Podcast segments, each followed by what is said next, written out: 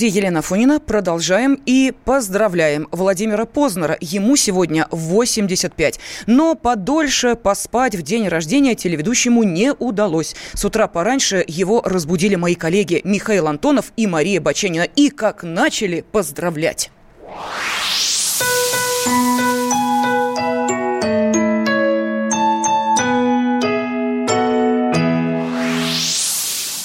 Прямо сейчас мы хотели бы поздравить с днем рождения замечательного человека, журналиста и телеведущего, да, радиоведущего, первого президента Академии Российского телевидения Владимира Владимировича Познера. Владимир Владимирович, с днем рождения, здравствовайте.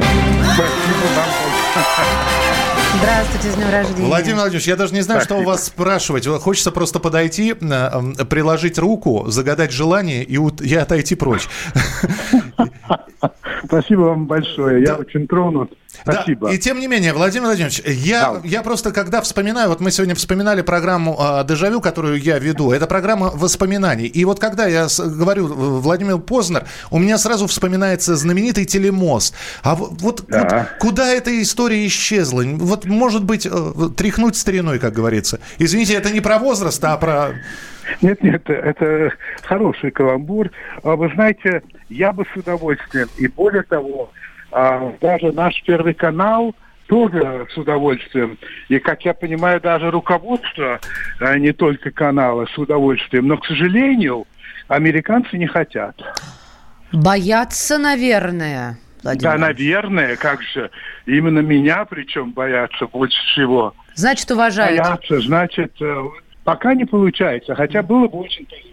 А, Владимир Владимирович, а да, ваш дом, в котором вы выросли в Соединенных Штатах Америки, он сохранился или нет? Он стоит? Да, недавно как раз я был в Нью-Йорке со съемочной группой, и я их привел к этому дому и сел на ступеньки. А что там сейчас? А? а что там сейчас? Кто там живет или что там? Так, ну, кто там живет, э, я увидел, что там живет фамилия, то есть э, э семья по фамилии Патлер.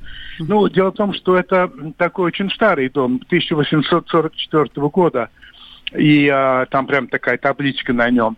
И он состоит из двух двухэтажных квартир, то есть всего в нем четыре этажа. А, и мы там жили, мы занимали первые два этажа, и там другая семья еще две.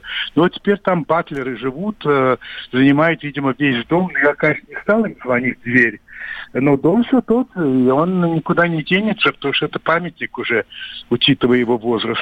Владимир Владимирович, мы вас не, не будем долго задерживать. Сегодня будем смотреть ваше интервью с Этери Тутберидзе, э, которое вы сделали, да, программу. будет дело, будет, вот. да. да. А, самое главное... А, кстати, хочу вам сказать да. на всякий случай, что в следующий понедельник у меня будет интервью как раз с Филом Донахью, а, с которым мы когда-то провели телемост. Ну вот Потрясающе. видите, как все сходится. Владимир да. Владимирович, как мы любим говорить, 85 все только начинается, так что крепчайшим... Ну, это, это у кого как, вы знаете.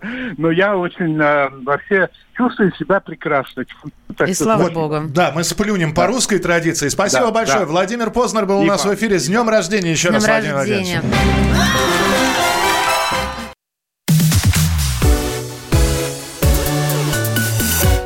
Да, безусловно, Владимир Познер – это эпоха российского телевидения, но телевизионную жизнь никак не назовешь упорядоченной и гармоничной. Да, в этом мире царят свои порядки и законы, которые многим не понять. Как не понять и того, почему, ну, например, для японцев так важна смена эпох, и что означает начало новой, о которой объявил генеральный секретарь Кабинета министров этой страны Йосихида Суга. Осознать тонкий смысл этого события нам поможет старший научный научный сотрудник Центра японских исследований Института Дальнего Востока Российской Академии Наук Виктор Кузьменков.